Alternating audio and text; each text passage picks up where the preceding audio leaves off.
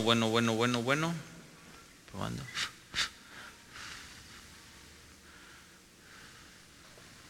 Bueno, sí. Bueno, buenos días, hermanos. ¿Cómo están? ¿Cómo los trató el frío?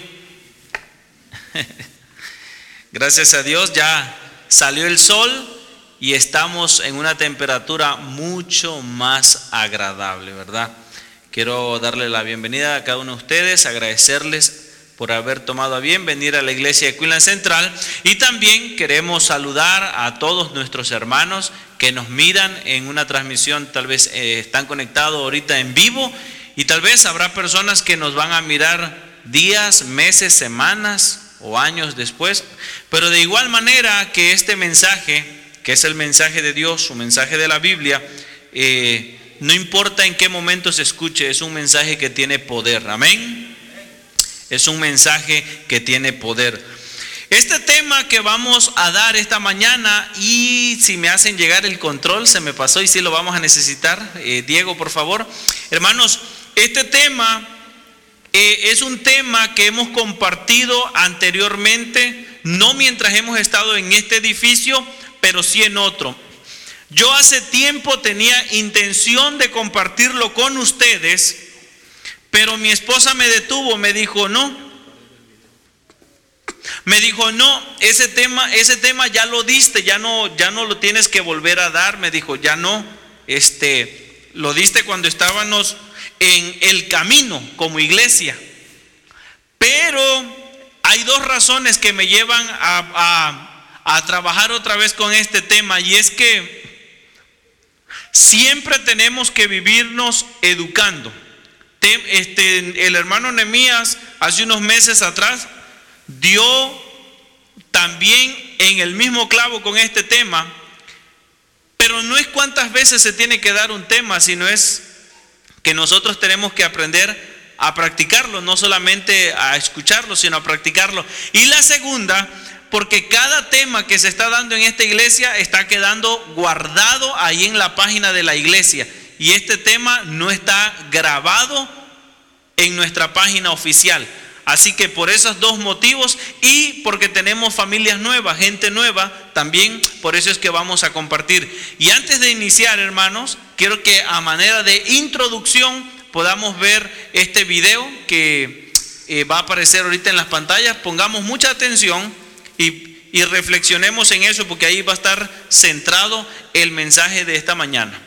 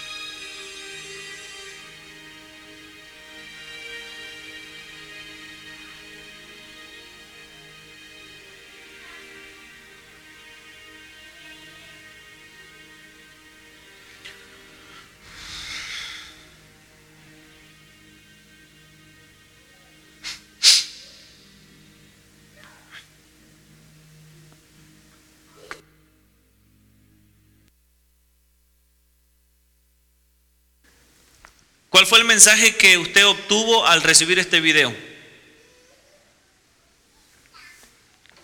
Una, uno por lo menos, no todos a la vez, uno, uno, uno.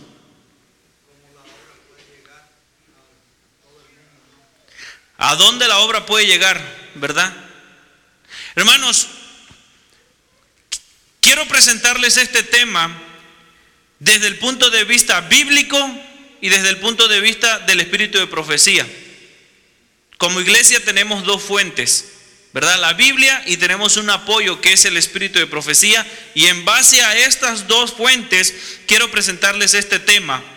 Y quiero presentárselos, quiero aclarar, desde la perspectiva de mi deber como cristiano, no, no desde el punto de vista organizacional. ¿Sí? Quiero ponérselo desde el punto de vista la responsabilidad que tengo yo como cristiano, no desde el punto de vista de la organización. Yo no soy pastor, yo no soy pastor. A los pastores a veces le cuesta hablar de estos temas, porque nosotros luego, luego pensamos y decimos, al pastor le conviene hablar de diezmo y de ofrenda, porque él qué cosa? Dígalo pues si ya lo pensó. Porque Él de ahí come. Yo no vengo esta mañana a defender una organización. Yo vengo a ponerle el punto de vista bíblico y la responsabilidad que nosotros tenemos. ¿Ok? No le vengo a explicar el uso y el funcionamiento. Cuando nosotros hablamos de adoración, hermanos, nosotros pensamos que adorar es cantar, es ir a la iglesia, es, ¿qué más se le viene a la mente cuando decimos adoración? Orar, hacer una vigilia, y eso es adoración. Eso también es adoración. Pero nosotros muy pocas veces pensamos que cuando damos ofrenda también estamos, ¿qué cosa? Adorando. Y aquí va la primera pedrada. Cuando una persona da solamente diezmo, pero no da ofrenda, su adoración es incompleta. Y viceversa, si yo solamente estoy dando ofrenda, pero no estoy dando diezmos, su adoración también es imparcial e incompleta. Y yo le quiero pedir en el amor de Dios que esta mañana se libere de esos conceptos. Porque en la iglesia es muy fácil tocar a veces hablar de las bienaventuranzas, pero no es muy fácil hablar del dinero. Porque algo que es bien difícil que nos toquen a las personas es el dinero. Y cuando se trata de diezmos y ofrenda, tenemos demasiados conceptos pero yo le suplico en el amor de Dios que esta mañana permita que este tema pueda entrar en su mente y analice, analice desde el punto de vista de mi responsabilidad como mayordomo de Dios, no como miembro de una asociación ni de una conferencia. Eso es otro tema, ¿correcto? Nosotros como iglesia adventista del séptimo día, nosotros hablamos mucho acerca de los diez mandamientos y nos sentimos como con el pecho inflado hablar de los diez mandamientos porque no hay nadie que los explique y que los cumpla como nosotros. Por lo tanto, sentimos que tenemos como el derecho de hablar de ellos porque nosotros somos los gran sensei hablando de los diez mandamientos. Sin embargo, hay uno o muchos, pero hay uno ahí que la mayoría del mundo cristiano quebranta. Y de ese nadie habla. Nosotros como adventistas nos enfocamos en que el mundo cristiano, no adventista, quebrante el cuarto, pero nunca hablamos del octavo. ¿Qué dice el octavo? Hay dos que ya se me durmieron. ¿Qué dice el octavo? No robarás. ¿Y qué dijo, qué dice Malaquías capítulo 3? ¿Alguien se recuerda? ¿Robará el hombre a la iglesia? ¿Cómo dice? ¿Robará el hombre a Dios? Y Dios responde, pues vosotros me estáis robando. Y mismo dice el versículo, ¿me estáis robando en qué cosa? Uno a la vez. En los diezmos y en las ofrendas. ¿Qué dos cosas demanda Dios? Diezmos y ofrendas. Dos cosas. Hace unos días atrás, mientras compartíamos la grabación de la lección que nos está hablando de dinero, yo decía que hay, hubo un dato hace algunos años atrás, una encuesta que dice que no más del 30% en las iglesias cristianas son fieles a Dios en sus diezmos y sus ofrendas. No más del 30%. Es decir, que de 100 de una iglesia de 100 miembros, solamente 30 como máximo están sosteniendo la iglesia. El otro 70%, según Malaquías, tenemos un 70% de qué cosa? De ladrones dentro de la iglesia. ¿Verdad que suena fuerte? Pero esa es la gran realidad. Entonces, vaya viendo por qué las iglesias todo el tiempo están en el fondo del guacal. ¿Usted entiende guacal? No me diga que no, porque la cara los delata si ustedes vienen de rancho, igual que yo. Por eso es que las iglesias andan en una gran pena vendiendo tamales, vendiendo mole, vendiendo pupusa y dan una pena porque nunca fue el plan de Dios que los clubes estén vendiendo chiles rellenos para agarrar fondo para la iglesia. Esa es una vergüenza que una iglesia esté haciendo venta, escúchelo bien y son ofrendas que Dios no aprueba. No aprueba. Yo no les voy a hablar de diezmo, yo les voy a hablar de ofrenda. Más bien creo que esas partes yo las voy a empezar a eliminar de mi tema porque tengo que hacer unas una un tema aparte y unas eh, por ahí unas preguntas, unas averiguaciones acerca de este asunto para poderles presentar el uso en nuestra iglesia el uso en nuestra iglesia, ¿verdad? Pero hermanos, ¿por qué diezmamos? ¿Usted nunca se lo ha cuestionado? Usted tiene que preguntarse, usted tiene que hacerse preguntas, hermanos. ¿Por qué incluso nuestras creencias, por qué las creemos? Pregunte para que investigue y, y nos afirmemos en esta doctrina. ¿Por qué diezmamos? Uno de aquí y uno de acá, rapidito. por estar agradecidos con Dios. ¿Por qué diezmamos? Porque hay que regresarle a Dios lo que es de Dios. Si no me contesta o dos cosas o no sabe, usted no diezma. Hermano, sus respuestas son correctas, pero le voy a decir por qué diezmamos. Porque es bíblico. Porque es bíblico. ¿Quién es nuestro presidente de la Iglesia Mundial ahora mismo?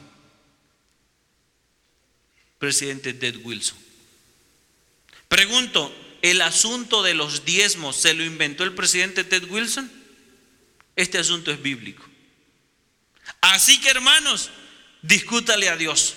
Y vamos a empezar hablando claro y poniendo bases desde, desde bien abajo diezmamos, me duela o no me duela, me guste o no me gusta, es un asunto que se lo inventó Dios. Amén. No, aquí no hay amén, pero si estuviéramos hablando de que les va a ir bien y que hay bendición este año, estuvieran explotando de amén. Yo sé, yo sé que son temas a veces que no gustan, pero están allí y alguien los tiene que dar. Aunque al final Yo, yo, cuando he dado estos temas, al final cuando ya me paro en la puerta para saludar, unos salen por acá, otros nada más hacen así y ya no te quieren saludar. Así que al final yo me voy a parar acá y quien no me quiera saludar bien ya sé que va a estar enojado. Pero hermano, no se moleste conmigo, no se incomode conmigo. Piense bien. Pregunto, ¿es bíblico este asunto, sí o no? Es bíblico. Hermanos, ¿por qué Dios tiene derecho sobre nosotros y sobre nuestros bienes? ¿Por qué? Mire lo que dice ahí, porque mía es todas las bestias del bosque y los millares de animales en los collados.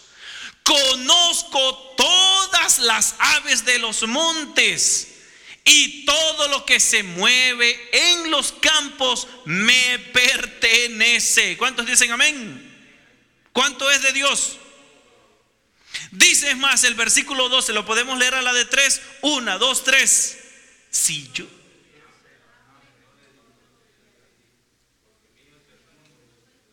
Se escuchó como rezo, pero se las voy a contar. Si yo tuviera hambre, dice, no te lo diría a ti, porque mío es el mundo y su plenitud palabra de Dios.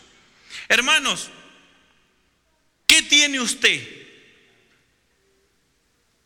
Nada.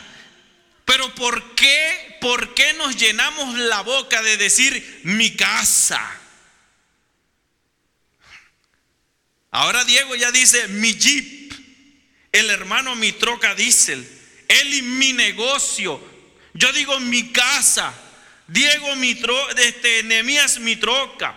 Esa es mi casa, ese es mi carro, hermano. Usted y yo no tenemos nada. No tenemos nada. Es más, gran parte de lo que tenemos es del banco. Si usted se enferma, si usted mañana, voy a decir un mal ejemplo, ojalá que no sea real, usted se quiebra un pie, usted pierde el trabajo, usted se atrasa tres meses y usted le van y le recogen la casa y la va a estar viviendo otro. Cuando usted nació, ¿qué trajo? Y cuando se vaya a morir, ¿qué se lleva? Diga conmigo, yo no tengo nada. Otra vez, yo no tengo nada. Y dígale al que está atrás, ni tú tampoco. Hermanos, mire, no tenemos nada. Ahora la pregunta es, si yo no tengo nada, ¿por qué me duele tanto darle a Dios lo que supuestamente yo tengo?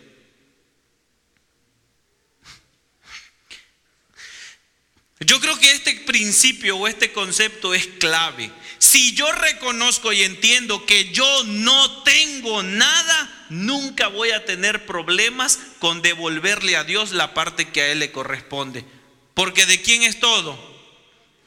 De Dios. ¿Y por qué voy a tener problemas en darle algo que es de Él? ¿Se da cuenta?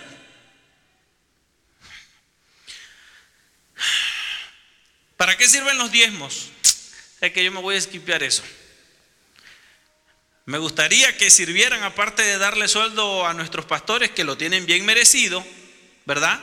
El pastor, hermano, de paso, por si nos escucha alguien que no es de la iglesia adventista, el pastor, por lo menos en la iglesia adventista, no tiene que diezmar. Pastor que no diezma no puede ser pastor así de fácil de nuestra, de nuestra iglesia.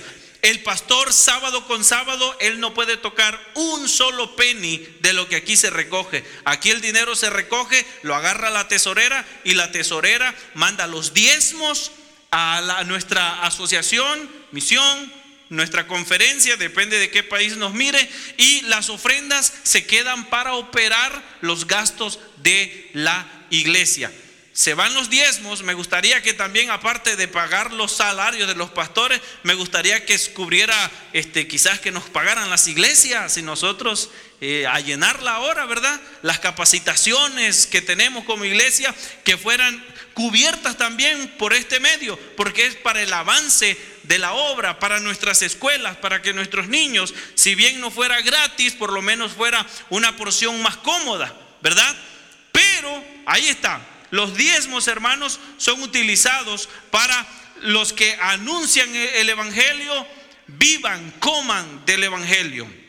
¿Qué dice el Espíritu de Profecía acerca de los diezmos? Recuerda, este tema es de las ofrendas.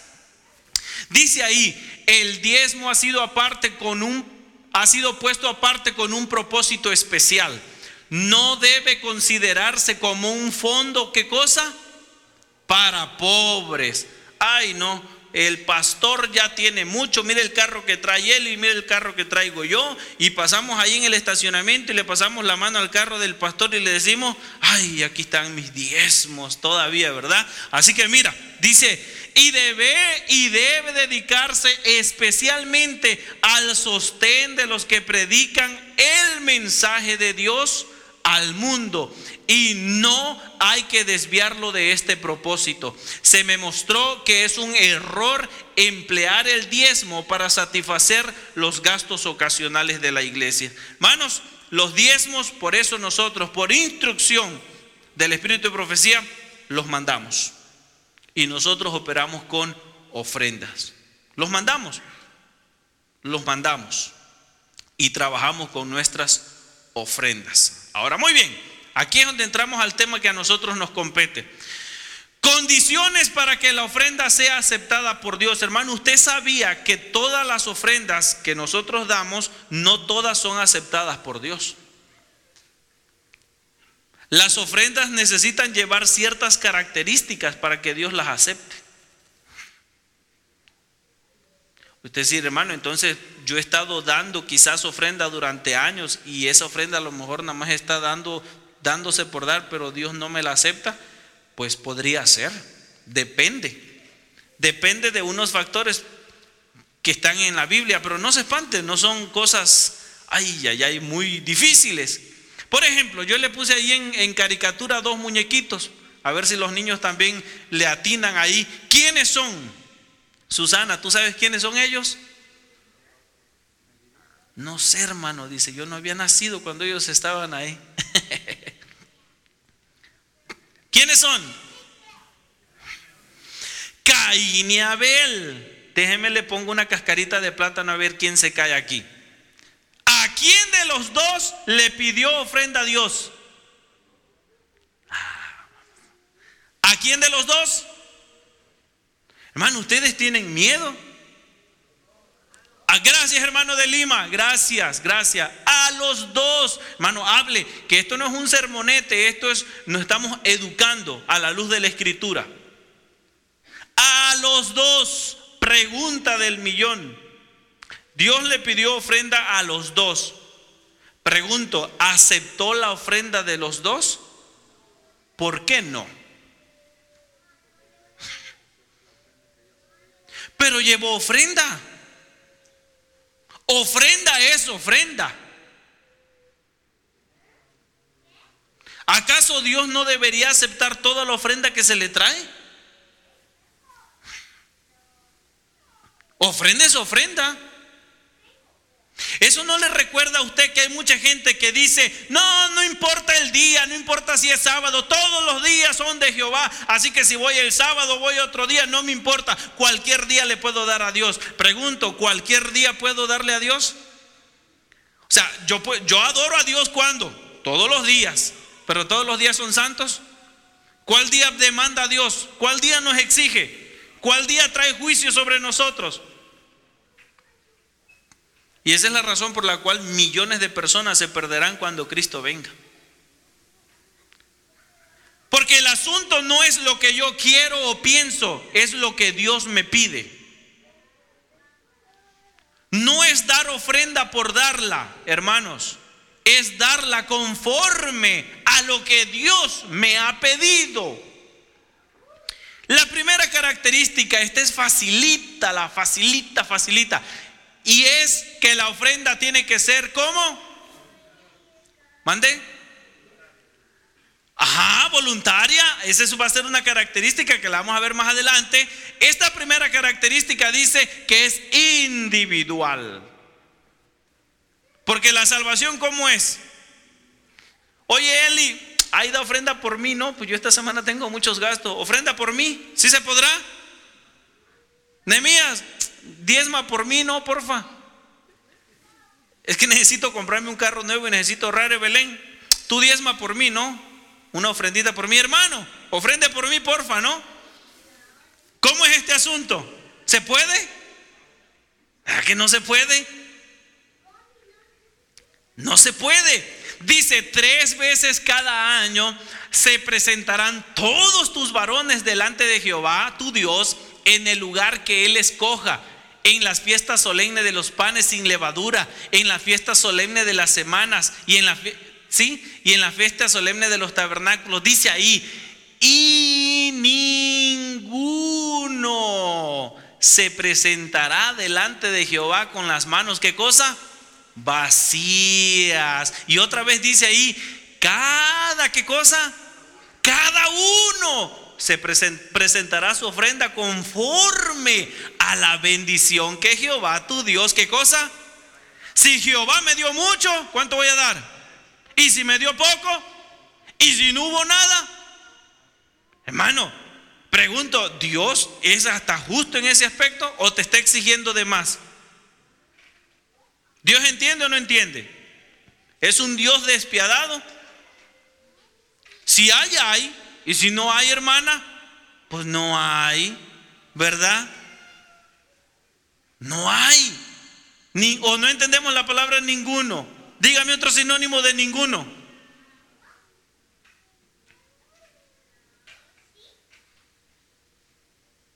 ¿No? No hay, ¿verdad? Nadie. Y en inglés ningún hecho. Ah, sí, sí se ríen, ¿verdad? Deja, tal vez te le va a borrar la sonrisa, espérese tantito. no se crea. Hermano, dice, la ofrenda, aquí va a estar buena esta, esta me gusta, porque la ofrenda tiene que ser como. Hermano, no sabe leer. Planificada, proporcional y separada. Vamos a ver. Primera de Corintios capítulo 16, versículo 1 al 4, aunque ahí creo nada más puse un texto, dice cada primer día de la semana, cada uno de vosotros ponga aparte algo según haya prosperado, guardándolo para que cuando yo llegue no se recojan entonces ofrendas. Este texto tiene un contexto bastante amplio, incluso de por qué es un primer día de la semana, y en, otro tema lo vamos a dar. Pablo estaba necesitando algunas ofrendas de esta iglesia de Corintios, pero lo que quiero destacar en este texto es cuando él dice cada. Ese cada dice mucho. ¿Qué significa ese cada ahí? Cada. Mm, no necesariamente, no el cada uno sino el primer cada, donde empieza el texto, cada primer día de la semana. Siempre. Cada que el hermano se va al trabajo, pasa a una gasolinera tomando un cafecito. Cada que Enemías se levanta, va a darle de comer a sus animalitos. Cada que Diego se levanta, se va primero al baño. Cada, cada, cada. ¿Qué significa ese cada? Siempre. Y aquí está el primer problema de por qué nuestras iglesias no tienen fondo, por qué las iglesias están en rojo, por qué las iglesias tienen que estar vendiendo, porque no tenemos fe y no tenemos ese cada. Este es un asunto de fe y no tenemos ese cada. Yo no doy cada semana, yo doy cada que quiero, cada que puedo, cada que me sobra que no tengo gastos grandes. Y por eso la iglesia sufre, porque no doy cada semana. ¿Sí está entendiendo el problema? Ese cada es nuestro problema. Yo recibo mi cheque, ya, ni, ya ni los cheques creo existen, ya hoy es depósito siempre, ¿no?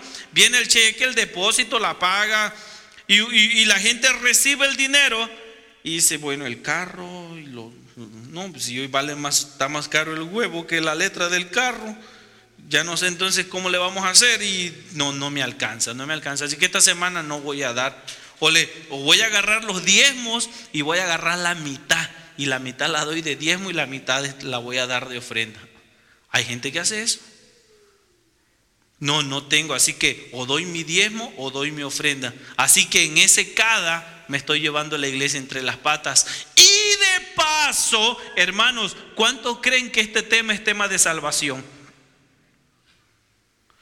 Porque una cosa es que yo le robe al hermano, pero otra cosa es robarle a Dios. ¿Se acuerda lo que dijo Malaquías?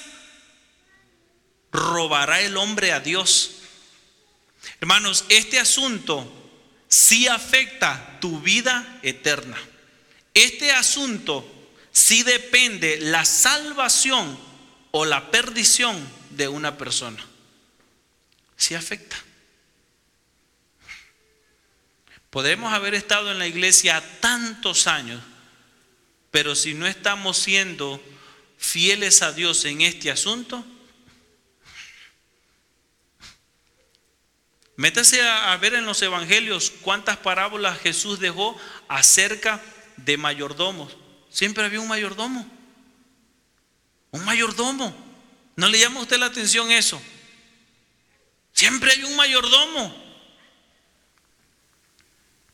Cada uno dice, cada persona aparte fielmente, hermanos. Cuando usted recibe su cheque, lo primero que usted debe de hacer es, voy a apartar lo que es de Dios y voy a apartar el resto para la semana. Y si es poquito, bueno, hermanos, ahí es donde entra la fe. Señor, esta semana voy a apartar primero lo tuyo y lo que tengo parece ser que no me va a alcanzar pero en tu nombre echaré la red al agua y en tu nombre saldrán los peces. Eso es la fe. Porque si nada más doy cuando me sobra, pregunto, ¿eso es fe? Eso no es fe.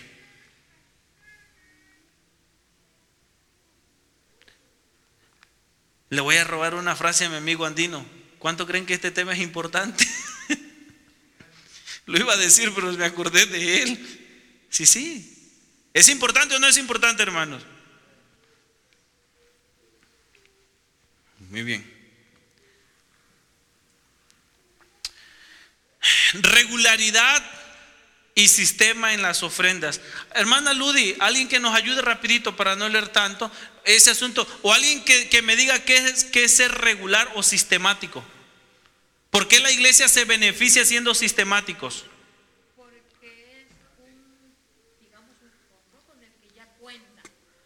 Si ya sabe que lo va a recibir, entonces puede contar con eso. Si no, es sistemático, ¿y ahora qué va a pasar? Sistemático es, hermano, lo que hemos estado recalcando. No, no un sábado sí, no un sábado no. Claro, hay sus excepciones. Si yo no tuve trabajo, como ya vimos en el texto anterior, si esta semana que pasamos, que todo el mundo estuvimos este, como, como Elías, como osos invernando en la cueva, y no hubo entradas, pues ¿qué, qué vamos a dar? Mm, pues no hay diezmo. Ahora, si alguien a lo mejor tiene su pacto con Dios y Dios lo ha bendecido tanto que dice, ¿sabe qué, Señor? No hubo diezmo pero yo igual no gané, no hubo como tal. Pero de mis ahorritos, ¿sabes que Yo voy a traer una ofrendita para aportar para mi iglesia y, ¿sabe? ¿sabe?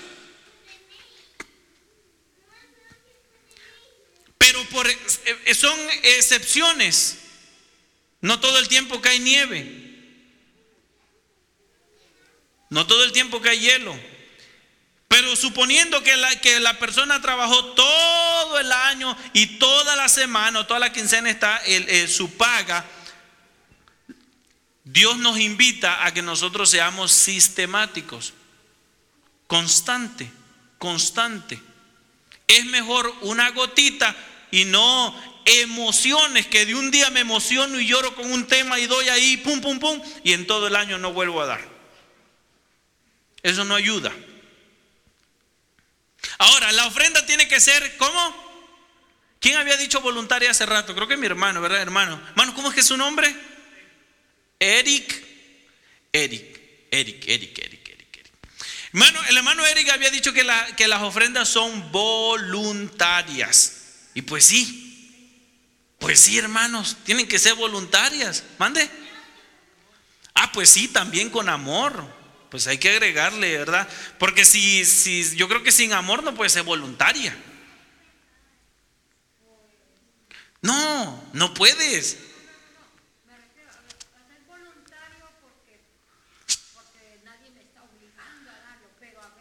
Hay que agregarle el, el- el- el- ingrediente amor.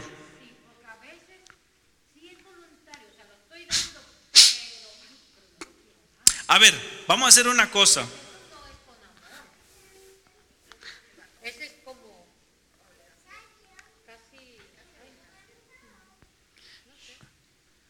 ¿Cuándo cumples año, Ludi?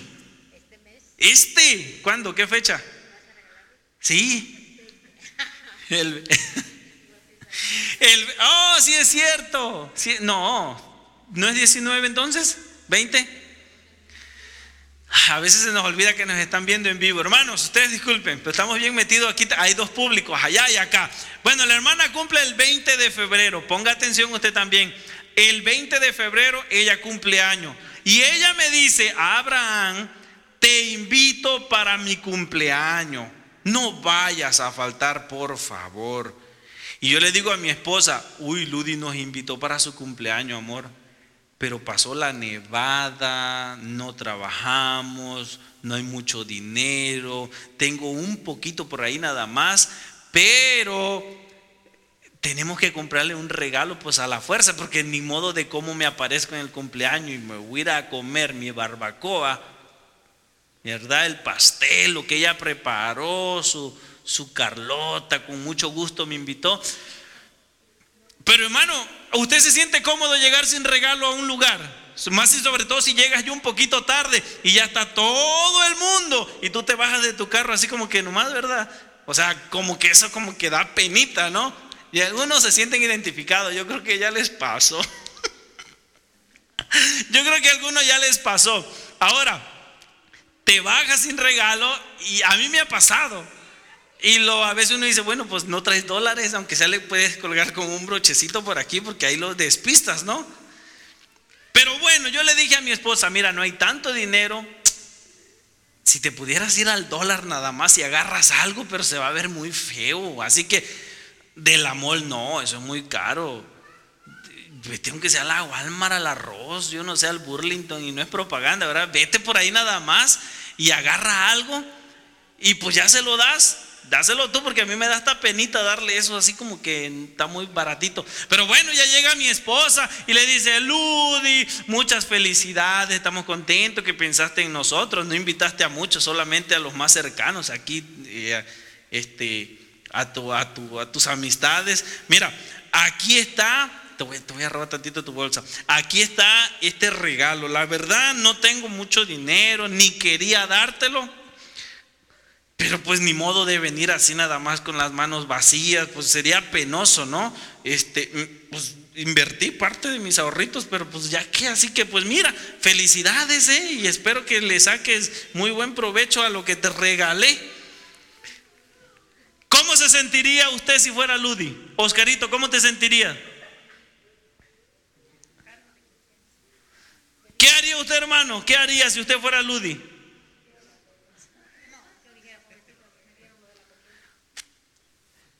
¿Qué harías tú?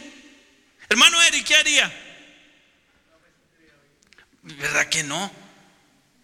Yo, yo le diría, hermano, todavía tiene el recibo, el ticket. Vaya, vaya, llévelo, llévelo, regréselo de verdad. Porque, mm, pues no. Yo recuerdo una vez, llegué a la casa de mi abuelita.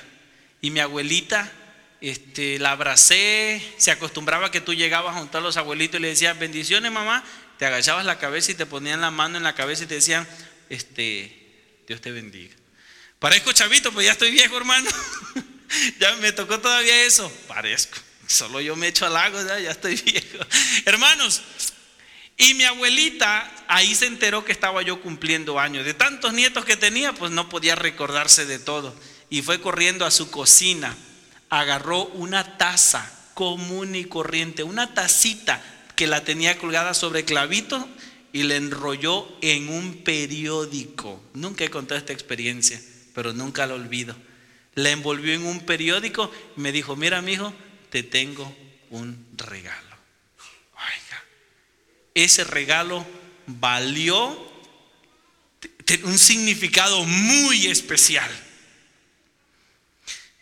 Volviendo al tema acá, ¿cómo creen que se sintió la hermana? ¿Cómo se sentirían ustedes? Ahora, yo llego con la hermana y aunque no le dije todo eso, pero en mi corazón le voy dando el regalo, pero ¿qué cosa está acá? está, doliendo que le di ese regalo. Se lo disfracé con una sonrisa. Ay, felicidad. De hoy que Dios te regale 15 años más. Qué bendición. Y, ay. y ella se fue bien contenta, se quedó agradecida porque ay, le, le mostramos muestras de aprecio, de cariño. Pero si ella leyera mi interior, se decepcionaría. Ahora ya le estoy dando ideas para la próxima vez que invite a alguien a su cumpleaños. Mírelo bien y observe bien. Hermanos, ¿cuál es el asunto aquí con la iglesia? Es que la hermana no nota, no sabe leer en los pensamientos ni el corazón, pero Dios sí.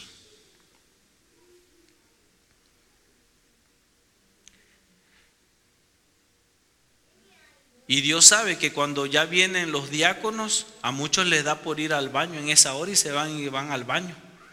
No sé si es que están mal de la próstata, pero en ese momento le da ganas de ir al baño.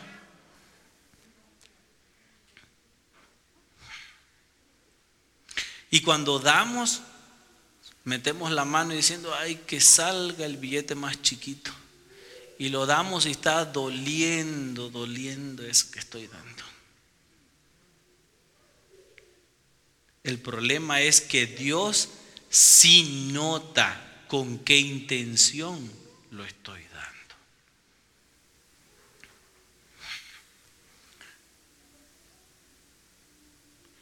Aquí viene el otro problema. Es que la ofrenda, hermanos, decía nuestro este anterior, que la ofrenda tiene que ser también planificada. ¿Dónde está, la, dónde está el problema? es que estamos aquí cantando, ¿verdad? En la cruz, en la cruz, en la cruz. Ya se acabó el canto de la cruz y de repente dice, hermano, ahora invito a los diáconos que pasen a recoger las ofrendas. Las ofrendas. Mayra, preparaste los diezmos. No se me olvidó. Las, Diego, las ofrendas. Y empiezas en esa hora a meter mano por donde sea, deseando a Dios no encontrar nada, pero tú empiezas a meter mano y empiezas a sacar y dices, híjole, no traje. Y ahora, ¿cómo? No, pues a ir a ver, a ver lo que hay. No, este está muy grande. Este, saca los de uno, aunque sea, y, y los ponemos. ¿Se planificó eso? A ver, Eli, Eli va manejando en su carro va manejando su, su, troca o su Prius y ahí va en, el, en, el, en, la carretera, de repente se sale de unas callecitas y llega donde está un semáforo. Y en el semáforo es bien común ver a una persona con un, un cartoncito y que te, dice algún letrero. O prefiero pedir y no robar, ¿verdad? Y mientras usted está en el semáforo, usted hace así. Y como que no, que no quiere ni voltear mucho, pero bueno, ya voltea y ve a aquella persona así, con carita como que de dame algo.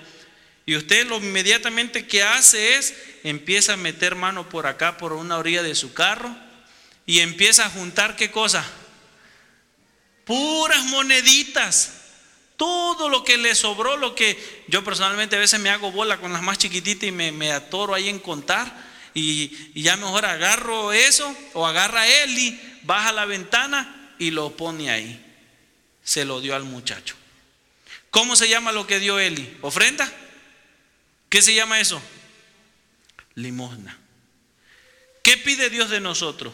Diezmos y... ¿Y es lo mismo ofrenda que limosna? Cuando usted viene a la iglesia y en ese momento recién usted empieza a preparar sus diezmos y sus ofrendas las empieza a improvisar, hermano, mejor no de nada y váyese a la y cómprese algo y disfrútelo. Y disfrútelo.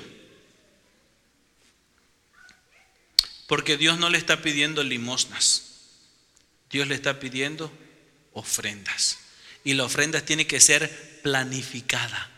La ofrenda tiene que ser voluntaria. La ofrenda tiene que ser generosa y la ofrenda tiene que ir con amor. No es porque me sobró, no es porque, ay, ni me acordaba, sino es porque anuncian del diácono, ni me acuerdo. Pregunto, ¿estamos claros hasta este momento? ¿Sí o no? ¿Están enojados algunos ya conmigo, sí o no?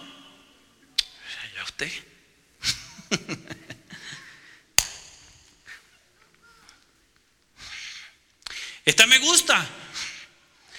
Esta me gusta mucho y de hecho este tema, otros amigos que tengo allá en otro lado, en otras iglesias, siempre, siempre este tema lo recuerdan como el tema del tío chico.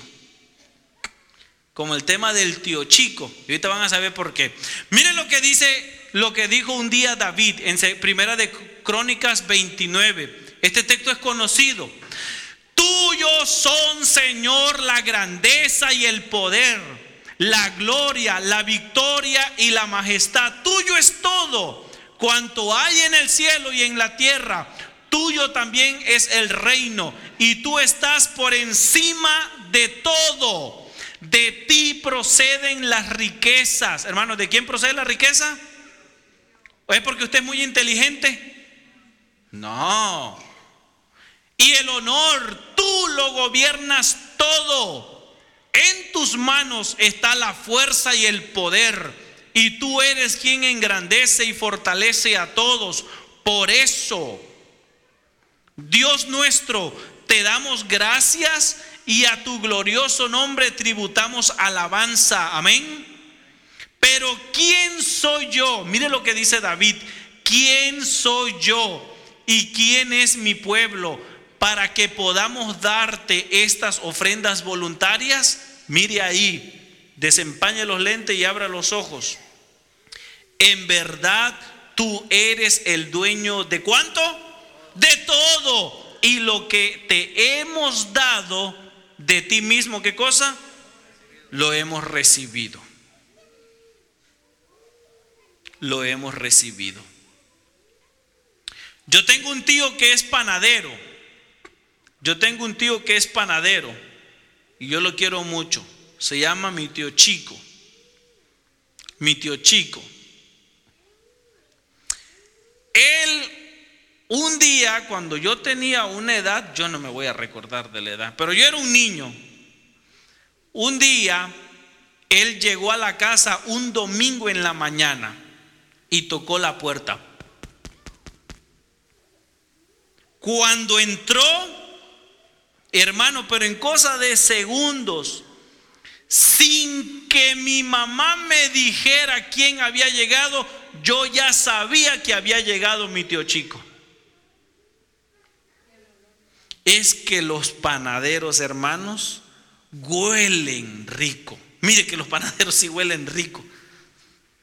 Ya no uno ya no va y le pega una mordida al panadero porque ya hay que tener dignidad, pero los que son panaderos, los que les gusta comer pan, usted entenderá. Mano, los panaderos huelen, esa gente ya traen impregnado el olor. No sé qué ingrediente exactamente de los de la fabricación del pan es lo que huele más, si es la levadura o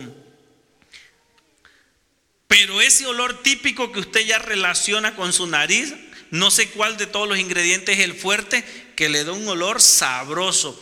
Mi tío llegó y es la casa se llenó de olor a pan. Aparte, porque él olía pan, y porque a mi mamá le trajo una bolsa de pan. Y cuando mi mamá llegó al cuarto y dijo, chamaco, chamaco, levántense que llegó su tío, yo le dije, mi tío chico, ah, bueno, yo ya estaba, pero ya casi poniéndome las chanclas, porque yo sé que había llegado bendición esa mañana para mi pancita, y me paré corriendo y nos sentamos a la mesa con mi tío chico, y mi mamá agarró el pan y lo había guardado por ahí en una repisa que le llamaban pasamano, ahí en las cocinas no habían gaveta, eso eran puras repisas, ahí lo guardó mi mamá en lo que le dijo, mira manito, espérame, me voy a acomodar los pelos por acá porque mi mamá parecía escoba después de barrer la casa, se acomodó los pelos, levantó a mi papá para que fuera a ver a su hermano y luego nos sentamos todos en la mesa y mi mamá preparó un rico café así.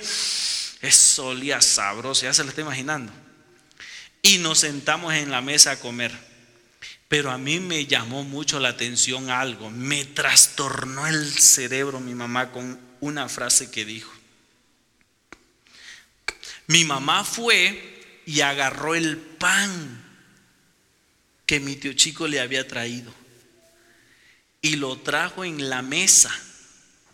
Lo abrió, abrió la bolsa y comenzó a repartirnos pan a cada uno, a mí, a Daniel, a mi hermana Loli, mi hermana más chica todavía no estaba, a mi papá, se sirvió ella y al final todavía le sirvió a mi tío chico.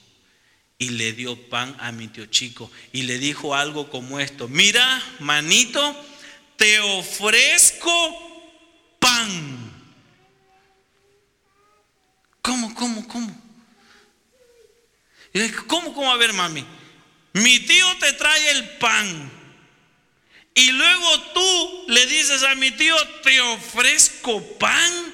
Mano, eso me desbarató el cerebro a mí, de, mi cerebro de niño. Por eso si usted me mira como que soy medio retrasado, ya sabe por qué.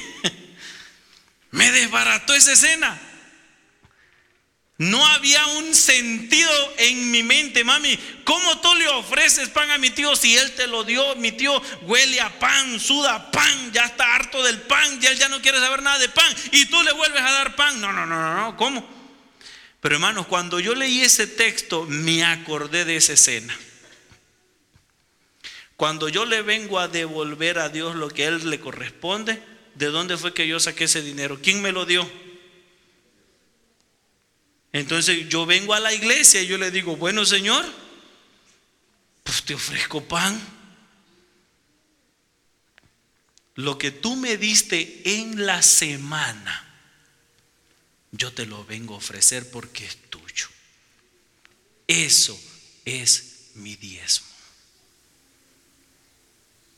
Mi mamá le dio el pan a mi tío, eso es el diezmo. ¿Y sabe qué cosa es el cafecito?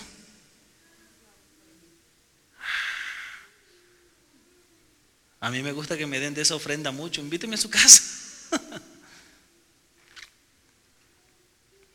Eli está viviendo ahorita para allá, para Ballspring, Mesquite. Ya no sé ni qué límite es ahí. Ballspring todavía. Está en los límites, está en Ballspring. Y pronto vamos a hacer la inauguración porque va a venir a vivir a Queensland. Va a venir a vivir a Queensland. Pero Eli me dice, mira Abraham, tengo tanto trabajo que no tengo tiempo ni de mudarme y como estoy sola, no tengo tiempo, yo no, no, no, este, no, necesito mover todas mis cosas para allá y cosas que tengo acá en unos stores, en el shop, necesito llevar también mercancía y voy a pagar por, por, por delivery. ¿No me puedes ayudar a buscar a alguien que tenga un camión grandotote para que me ayude? Digo, bueno, pues eh, yo, yo te voy a, a ayudar, Eli, porque sabes que en estos días yo no tengo mucho trabajo. Ponga atención, yo no tengo mucho trabajo y yo te voy a ayudar. ¿Cuánto estás dispuesta a pagar por todo el, el, el el movimiento. Vamos a suponer que vamos a hacer un viaje en una troca, un viaje en una troca normal. Tú tienes que mover una lavadora, una secadora y algo más básico. ¿Qué sería? Refrigerador. ¿Cuánto más o menos sería el viaje por traerlo de aquí para acá? Hermano, usted que sabe de fletes. ¿Cuánto sería? No, no, un precio, porque yo esta semana no tengo mucho trabajo también y le quiero ayudar. Con, un precio, un precio, un precio.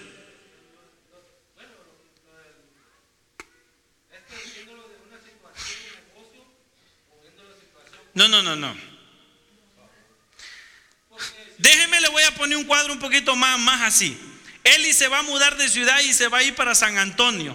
Me dice, Abraham, necesito mover el refri, la estufa y lavadora, secadora, refri y estufa. Esas cuatro cosas. Voy, para voy, voy a pagarle a alguien. Y yo le dije, mire, esta semana yo, Eli, no tengo trabajo.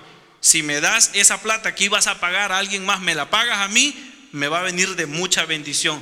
Oye, Abraham, pero no tienes troca. Tú no te preocupes. Tú dime que sí y yo, yo me voy a encargar de conseguir la camioneta. ¿Cuánto ibas a pagar más o menos de aquí a San Antonio?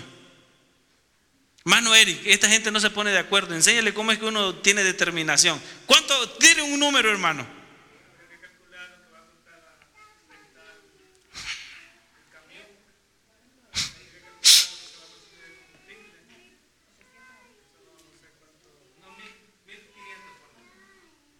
Es mucho, mucho. Vamos a dejarlo en mil. ¿Estamos de acuerdo en mil? Eli me, va, me, ofreció eso por llevarlo allá a, a, dónde dijimos? A San Antonio. Eli me dice, mira, Abraham, tú solamente llégalo, lo dejas ahí, te voy a dar la clave del garage, la abres, déjalo todo ahí y después yo voy a conseguir un muchacho allá que me lo instale y le voy a pagar a alguien allá para que me instale todo. Tú nada más ve, déjalo ahí y te regresas. Le digo, está bien. Y vengo corriendo con el hermano Flores porque yo sé que tiene una blanca ahí, de esas que cuando la prendes...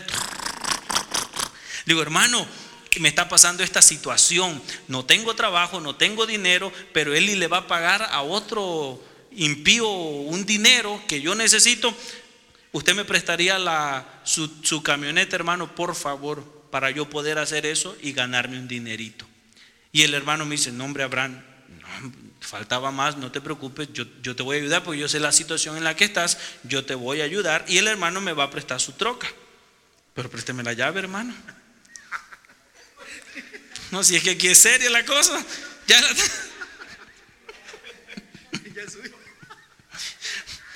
es mía, pero también los biles, ¿verdad? También el pago. El hermano me prestó su camioneta. Esta es una troca diésel. Y esas cosas no creo que usted le vaya a llenar el tanque con 25 dólares como a mi corolita, 30 dólares. Esa cosa, madre mía. Yo agarro, levanto todo, me llevo todo para allá, a donde íbamos a Houston. A ver, para ver si ponen atención. Gracias. Van para San Antonio. Llego, descargo todo, pero llevo buen tiempo. Llevo buen tiempo y digo, ¿sabes qué? Yo sé instalar eso. Yo le voy a hacer eh, este, el paro a, a, Eli y voy a instalar todo. Y se lo instalé y ya me regreso. El hermano me había prestado su troca y me dijo, Abraham, nada más que ponle, ponle diésel porque ya nada más trae un cuartito, no trae mucho. No, hombre, no se preocupe, hermano, yo de ahí le voy a poner. Entonces, yo ya de regreso, ya le volví a recargar el tanque al hermano, pero me di cuenta que me pasé. Me pasé. Y ya no fue un cuartito, sino ahora yo ya tenía medio tanque. Así que me pongo a dar varias vueltas por allá para que baje la agujita y se la voy a dejar casi exacta. Así que ya fui con Eli, le dije, Eli, ya te las puse allá y no solo te las puse, te la instalé. Y Eli me dijo, oh, de verdad, Abraham, hiciste eso. Sí, fíjate que yo consideraba pagarle una mano de obra para que alguien me lo instalara por 300 dólares, ¿sabes que habrán esos 300 extras? Te los voy a dar a ti porque ya lo hiciste. Y yo te conozco, eres mi amigo y sé que estás pasando una situación y te voy a ayudar. ¿Cuánto me dio al final? 1300. Ahora yo vengo con el hermano Flores bien contento y le digo, hermano, muchas gracias. Aquí está su llave, ahí está su troca y el cuarto de gasolina que usted me dio de diésel, el cuarto de gasolina que le volví a dejar. Muchas, pero muchas, pero muchas, pero muchas gracias. Y creo que en futuro, en unas dos semanas, va a ocupar que mover otra cosa. Así que a lo mejor le vuelvo a molestar para que me vuelva a ayudar. Muchas gracias. La pregunta del millón, ¿hice bien o hice mal? A ver, a ver, a ver, a ver, déjeme volver a preguntar. Porque ustedes creo que no me están entendiendo. ¿Hice bien o hice mal? ¿Ustedes no los tienen uno contento con nada entonces? A ver, ¿le choqué la troca? ¿Le robé la troca? ¿Me dio un cuarto de gasolina y se lo devolví un cuarto?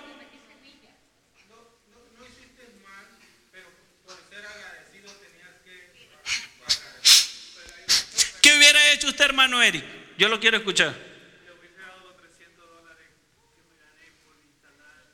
Le hubiera dado los 300. Ujú. Hay un desgaste. ¿Alguien más tiene una opinión diferente a Eric? ¿Usted también hubiera dado los 300? Hermanos, sean originales, no anden copiando ideas, tenga su propia idea. Ah, ya, ya, ya salió otra idea, otra propuesta. Tú le llenas el tanque y listo.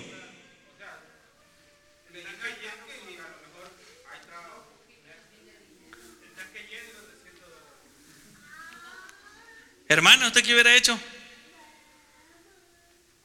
Bueno, hermano, ya que tienes el negocio, vámonos 50-50. Sin, eh, ya sabe, la hermana es emprendedora. A ver, vuelve a pedir la troca. Ande, para que se entretenga. No sé si los que están allá escucharon eso. Hermanos, présteme tantito su llave, hermano. De la que en esta puerta de acá. Hermanos, las llaves y la troca y el cuarto de gasolina es tal como él me dio, yo se lo tengo que devolver. Porque eso no me pertenecía a mí. ¿Eso de quién era? Yo tengo que devolver lo que de por sí ya le correspondía a él. ¿Cómo se llama eso en el contexto de lo que estamos hablando? Diezmo. Diezmo. Cuando yo le doy a Dios solamente el diezmo, yo le estoy devolviendo las llaves, la troca y el cuartito de gasolina.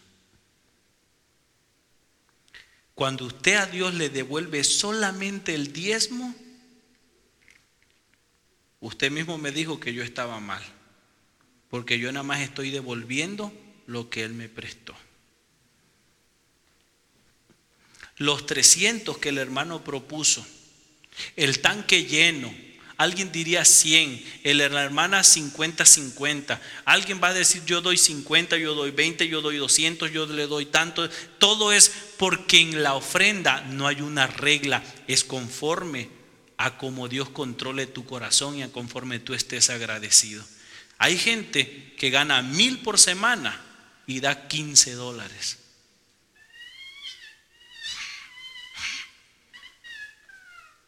Y luego dicen, Dios me está bendiciendo. Yo me empezaría a cuestionar si es Dios o es el diablo que te está bendiciendo para mantenerte ahí sumido, mientras tu vida eterna se te está perdiendo.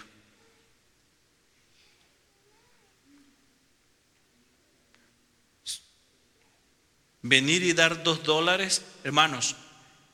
Y aquí me estoy metiendo en problema porque tú puedes dar un dólar, como aquella viuda que dio dos blancas, porque era todo lo que tenía. Pero dado el ejemplo, si yo vengo y le digo, ay, si es que si le lleno el tanque, le voy a poner nada más el cuartito más para que llegue por lo menos a la mitad. Pues ya, ya di un agradecimiento, pero fue en proporción a lo que me beneficié. Pues así se ve usted cuando da su diezmo y da tres dólares o diez dólares de ofrenda. ¿Quiere que le pegue más duro?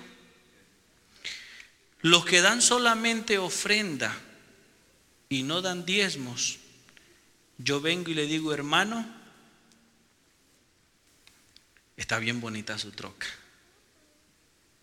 Cuando yo le aceleraba esa cosa, es una belleza, me encantó. Él y me dio 300 dólares extra. ¿Sabe qué, hermano? Le doy esos 300.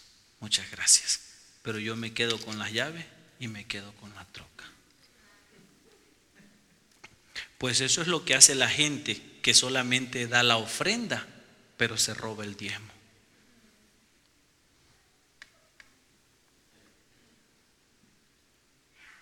¿Es seria la cosa, sí o no?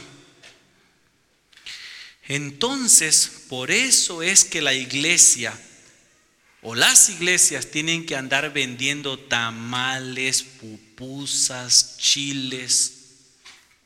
andar haciendo rifas, andar haciendo torneos de fútbol para andar vendiendo ahí sus cosas para poder sacar dinero para los gastos de la iglesia.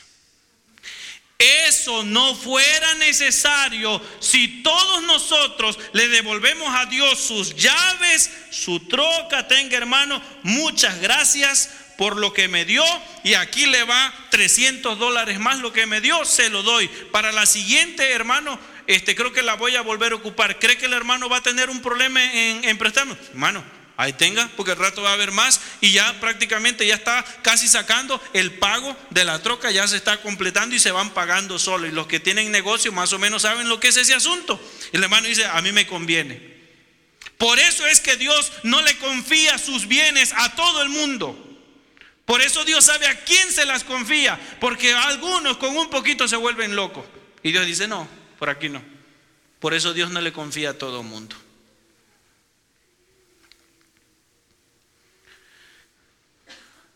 Hermanos, aguánteme tantito.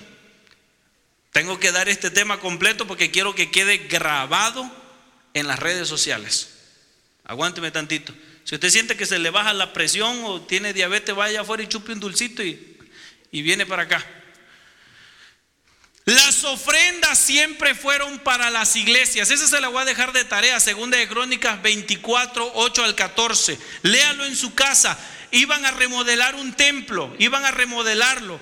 Y pusieron allí en la entrada de la iglesia un cofrecito, un cofrecito y la gente traía ofrendas, ofrendas, ofrendas y de ahí remodelaban el templo. La gente trajo tanto que hasta sobró, le tuvieron que decir al pueblo, ya no traigan, ya no traigan. Hermanos, cada vez que una iglesia se iba a construir o se iba a reparar, ¿con qué lo hacían? ¿Con diezmo o con ofrenda?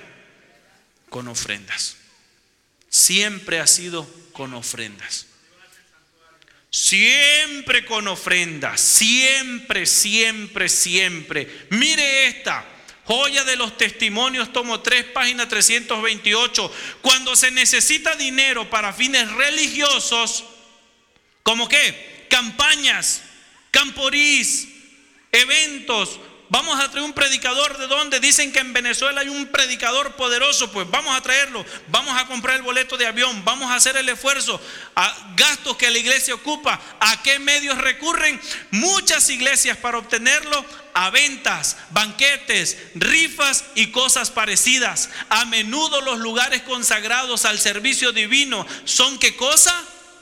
Profanados por festines en los que se bebe, se vende y se compra, donde la gente se divierte y de este modo desaparecen los jóvenes el respeto por la casa de Dios. ¿Quiénes echan la partida al monte? Y después nos preguntamos por qué los muchachos no tienen interés y no respetan la iglesia, porque los líderes promueven este tipo de eventos. Yo sé que este tema puede estar doliendo en algunas personas. Y quizás no tanto aquí, porque nuestra iglesia ya tiene por hábitos no participar de esto. Pero me ha sido muy difícil. Yo con este tema he estado por muchos años y lo he impartido en, algunos, en algunas iglesias. Y me ha tocado por lo menos un par de iglesias que mientras estoy sentado allí en la plataforma, pasan a anunciar, hermanos, no se olvide que hoy por la tarde tenemos un evento social. ¿Son malos los eventos sociales? No. No se les olvide y véngase preparado con su tenis, con su chor y con dinero, porque al final tendremos una venta, porque ese dinero lleva un destino para que esto, para aquello, para aquello, para aquello. Y en ese momento a veces yo me pregunto, y Señor, ¿y será que puedo cambiar el tema ahorita en este momento y dar otro? No sabe lo difícil que es Iglesias donde a veces ya no te vuelven a invitar. Pero eso es un asunto que yo me lo invento. Eso no es un asunto mío, hermanos. Tales ofrendas son cojas y enfermas y llevan la maldición de Dios. Son el precio de las almas. Aunque desde el púlpito se patrocinen festivales, los bailes, las loterías, las ferias y las comilonas abundantes para obtener recursos para las iglesias, nosotros no debemos participar en ninguna de estas cosas, porque si lo hacemos experimentaremos qué cosa? El desagrado de Dios. Hermanos, ¿por qué no decir, ¿sabe qué? Vamos a hacer unos juegos sociales. Vamos a hacer unos juegos sociales, hermano. Ponga, vamos a motivar a la iglesia a trabajar con el 10-10. Nosotros en Spring Valley trabajábamos con el 10-10 y fue de bendición. Habíamos hecho pacto. Lo mismo que doy de ofrenda, lo mismo, lo mismo que es mi diezmo, lo mismo que es de ofrenda. Y esa iglesia recogía más ofrenda que diezmo. Y no porque la gente diera menos diezmo, sino porque todos habíamos hecho pacto con Dios. Y la iglesia tenía dinero para poder hacer campañas si quería mes a mes a mes. Y no estar esperando dos veces al año que la conferencia dé mil dólares para una campaña. Si nosotros todos diéramos fielmente nuestras ofrendas, la iglesia estaría teniendo campaña tras campaña tras campaña y no pararíamos, tuviéramos más eventos, más visitas, más bautismo, más dinero y la obra crecería. Pero estamos estancados porque a nosotros nos duele darle lo que a Dios le corresponde. Esa es la gran realidad. Dígame una vez, una sola vez, donde en la Biblia en una iglesia estuvieron haciendo ventas. No, si hay una. Hubo una y Jesús se enojó y lo sacó a todos a cinchazo. El único ejemplo que hay y fue desaprobado por Dios. ¿De verdad? ¿Cómo ve hermana ahí? Hermanos, hoy nosotros hemos levantado, no levantado, hemos sido pioneros de esta obra. Estas familias bases que compartimos una misma idea. Pero con el paso del tiempo emigraremos. Con el paso del tiempo vendrán otros líderes.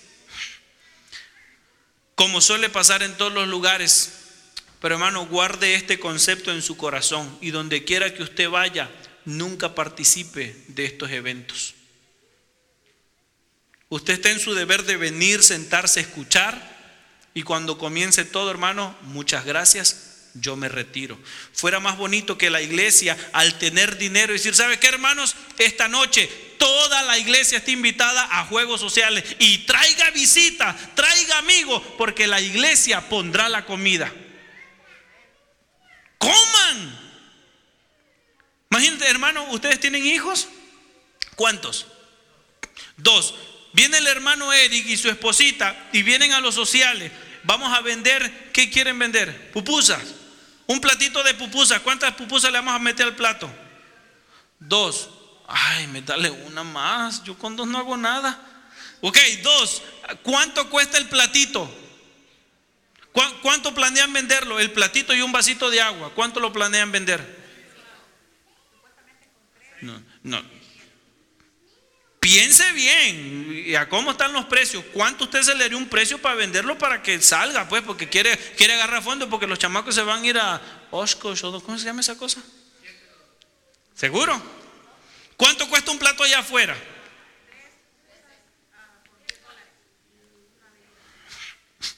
¿13? ¿10? ¿7? ¿Cuánto cuesta? Usted no está en plan de dadivosidad, usted está en plan de negocio, aquí lo va a hacer. Ok, 10 dólares y 3 y 3 pupusas. El hermano puso para comer él y, sus, y toda la tribu, son cuatro. ¿Cuánto, ¿Cuánto comieron ahí? ¿Con cuánto dinero comieron todos? 40. Pues yo le miro al hermano que aunque está delgado es de buen comer. Dice, ¿sabe qué? Yo me voy a comer otra porque tuvieron buenísima esa pupusa. Y se pasa o no pasa, van a repetir o no. Y esos chamacos que están en proceso de crecimiento, como el junior que dice, ay mami, que... Y ya la, la, mamá a veces tiene que partir la mitad de la suya para darle y ya el esposo dice, no, no, no, no, pues ya, pues ya que se pida la otra, pues ya que, pues, porque esos chamacos comen. Fácil, son cuatro, fácil. ¿Cuánto te vas a dejar ahí?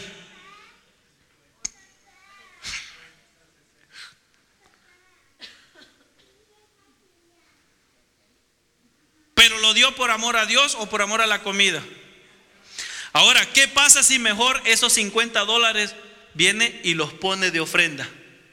Y todos ponemos lo que íbamos a consumir o más.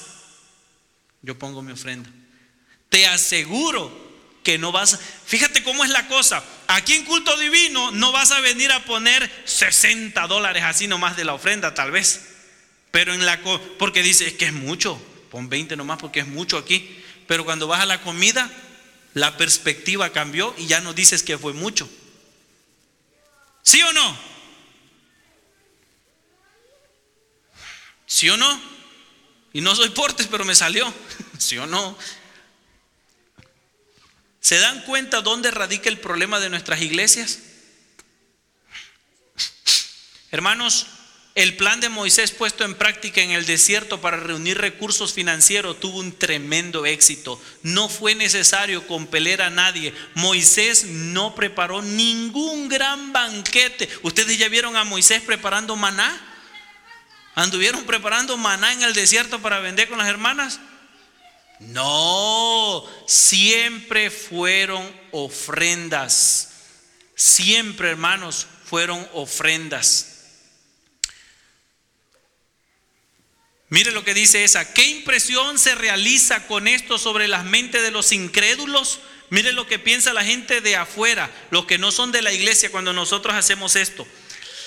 Las elevadas normas de la palabra de Dios son arrastradas por el polvo y así se atrae oprobio sobre Dios y el nombre cristiano. Los principios más corrompidos son fortalecidos por este método no bíblico de reunir recursos financieros. Y eso es lo que, las, lo que Satanás desea que ocurra. Los hombres están repitiendo el pecado de Nadab y Abiú están utilizando fuego profano en lugar de fuego sagrado en el servicio de Dios. El Señor no acepta qué cosa? Tales ofrendas. Terminamos. Clave del éxito. Esta es la clave del éxito. Por favor, despierte el que se me durmió. Esto es lo que dice Segunda de Crónicas capítulo 8 versículo del 1 al 5. Hermanos míos, Queremos contarles cómo Dios ha mostrado su amor y qué más a las iglesias de la región de Macedonia. ¿Qué dos cosas había mostrado Dios con las iglesias de Macedonia? Su amor y su gracia. Ponga atención aquí. Estas iglesias han pasado por muchas dificultades, pero están muy felices. Son muy pobres, pero han dado ofrendas como si fueran ricas. Les aseguro que dieron todo lo que podían y aún más de lo que podían. No lo hicieron por obligación, sino porque quisieron hacerlo.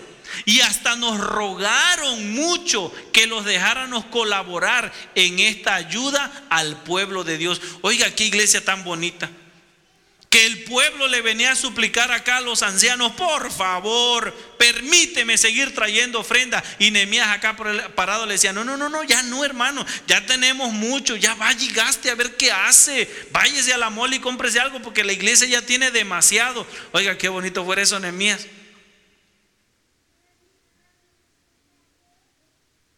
Qué bonito fuera eso. La gente traía bastante. Dice, hicieron más de lo que esperábamos. Pero ¿por qué esta iglesia daba y daba y daba y no se cansaba de dar? ¿Qué dice lo amarillo? Primero se entregaron a sí mismo al Señor y después a nosotros. De este modo hicieron lo que Dios esperaba de ellos. Hermanos, el problema es un asunto de entrega. Si me duele dar mis diezmos y mis ofrendas, es porque yo todavía no me he entregado a Dios. Me pude haber bautizado en el año 1588. Puedo tener 200 años en la iglesia, pero a lo mejor nada más me mojé cuando me metí al agua. Pero yo no he nacido de nuevo en el Espíritu y yo no le he entregado mi vida a Dios. Porque cuando yo entiendo que yo ya le pertenezco a Dios, por lo tanto todo lo que yo tengo, ¿de quién es? De Dios. De Dios. Eso, esa cita la hemos visto en, en la escuela sabática, recientemente aparecía por ahí. La parte Dice, se me mostró que el ángel registrador hace un registro fiel de toda ofrenda dedicada a Dios y puesta en la tesorería y también del resultado final de los recursos así otorgados. Lea por favor esa parte amarilla conmigo, la primera. El ojo de Dios toma nota de todo centavo dedicado a su causa y de la buena o mala disposición de el dador. ¿Qué pasa si lo doy todo? Porque todos estos han echado como donativo de lo que les sobraba. Este en cambio ha echado de lo que necesitaba todo cuanto tenía para vivir. Hermanos, Dios nos invita para que sembremos en la obra de Dios. Hay un video para terminar y yo quiero que usted lo mire y piense que el cielo lo mejor que tenía lo dio por nosotros. ¿Por qué nosotros no habremos de dar lo mejor de nosotros para Dios?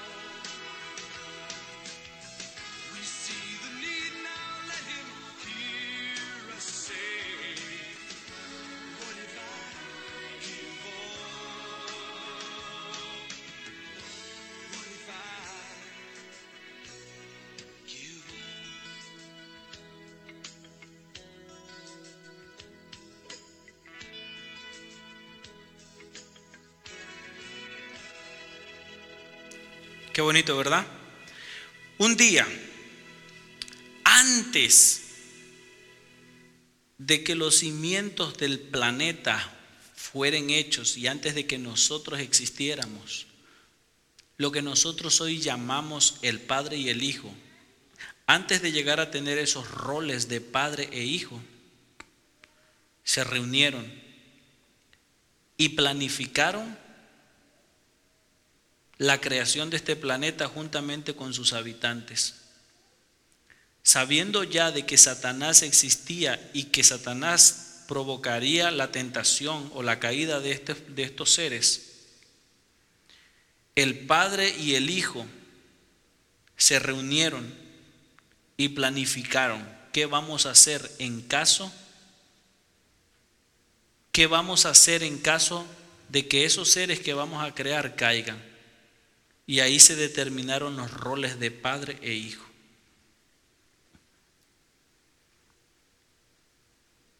Lo mejor que el cielo tenía era a Cristo Jesús. Y lo mejor que Jesús tenía era el cielo. Y el cielo no estimó en dar lo mejor que tenía, que era Cristo Jesús por nosotros. ¿Por qué nosotros vamos a estimar devolverle lo que de por sí Dios ya nos ha dado? ¿Qué hubiese pasado si ese niño que tenía los panes y los peces decide no dar todo y decir no, porque se lo van a comer y esto es para mí? ¿Qué hubiera pasado con el milagro? No se hubiera hecho. Hermanos, que el Espíritu de Dios toque nuestros corazones y los que ya tenemos por hábito dar nuestro diezmo y nuestras ofrendas, que nunca el enemigo entre en nuestros corazones a manera de desánimo y decir no vale la pena. Y que los que todavía su fe no es suficiente y decir Señor yo creo, yo sé que es real y esta mañana compruebo de que tú lo pides así, pero de verdad no puedo, ayúdame a tener fe, que a través de este mensaje Dios te ayude a tener fe y no te quedes con la troca, las llaves ni el cuartito de gasolina, sino que seamos dadivosos para que la obra pueda avanzar. ¿Quieres ponerte de pie y ya terminamos juntos esta mañana con una oración? Padre nuestro que estás en el cielo, santificado es tu nombre. Orábamos para que tu Espíritu Santo esta mañana nos asistiera y estamos seguros que así sucedió. No es un tema nuevo. Quizás para muchos, aún en esta iglesia, Señor, ya muchos ya han escuchado este tema, pero personalmente cada vez que lo escucho, confirmo en quién han creído confirmo mis prácticas de dadivosidad y me ayudan a mantenerme firme.